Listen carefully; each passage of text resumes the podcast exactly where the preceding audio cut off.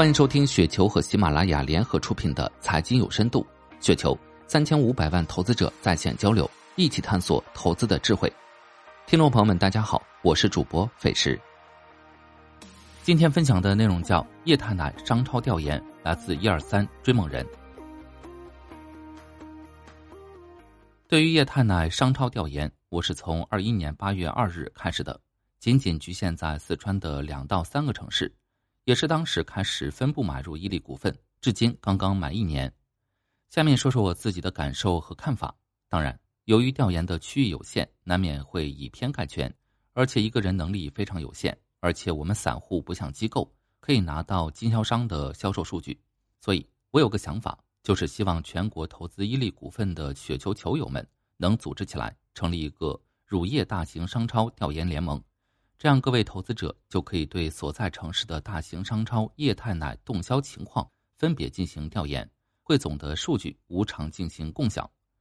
任何一件普通商品，其价值无疑由一所销售价格、二大众喜爱度、消费者购买意愿指数、三周转速度构成、生产日期、消费者购买量等因子所构成。下面分享一下我的调研方法。我承认这种方法很土，甚至有点搞笑。大多数球友估计会不屑一顾，但相信我，通过调研后，作为小股东，当你掌握了数据之后，哪怕是比较片面且区域较小的数据，一定会坚定您的持股信心。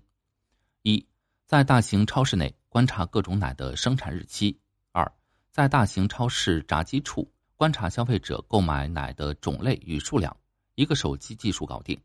我分别用一代表伊利股份，二代表蒙牛乳业。三代表其他乳业，比如一点一则代表一人购买了一件伊利股份的牛奶，以此类推；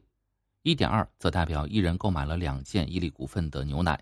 另外，蒙牛乳业和其他乳业均依照此方法进行统计，时间一般在一小时到一点五小时左右。周一到周四和周五到周六周末的数据分开。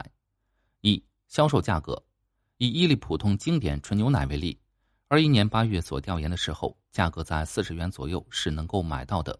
二二年商超进行了两次调价，第一轮百分之十左右，大概是四十四点九元；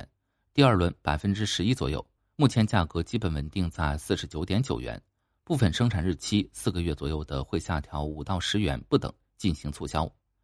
二零二二年终端牛奶整体涨价幅度大约在百分之二十二左右。二生产日期。一般液态奶的保质期在六个月，在超市能够看见伊利最畅销、最新鲜的盒装奶的生产日期为今年七月初到七月中旬，也就是大概在半个月到一个月之间，证明商品周转率很快，周转率非常健康。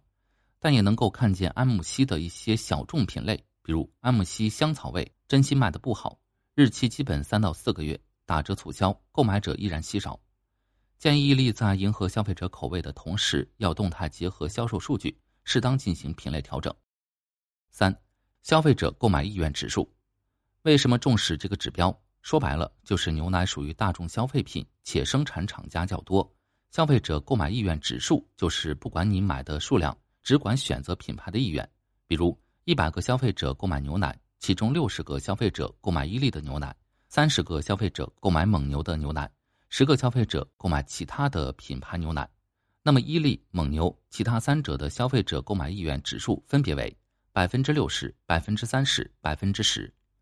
我只说一下这连续两天在四川同一个超市调研结果：伊利消费者购买意愿指数大概在百分之六十七到百分之六十九。四、消费者购买量。有了购买意愿之后，再统计消费者的购买量，因为牛奶是易购和复购商品。绝大多数消费者一般一次就买一到两提。通过连续两天在四川同一个超市调研结果，伊利消费者购买量依然在百分之六十八左右。以上是我草根调研伊利股份最最重视的四个重要数据，希望能对目前或者今后投资伊利股份的投资者能有所帮助。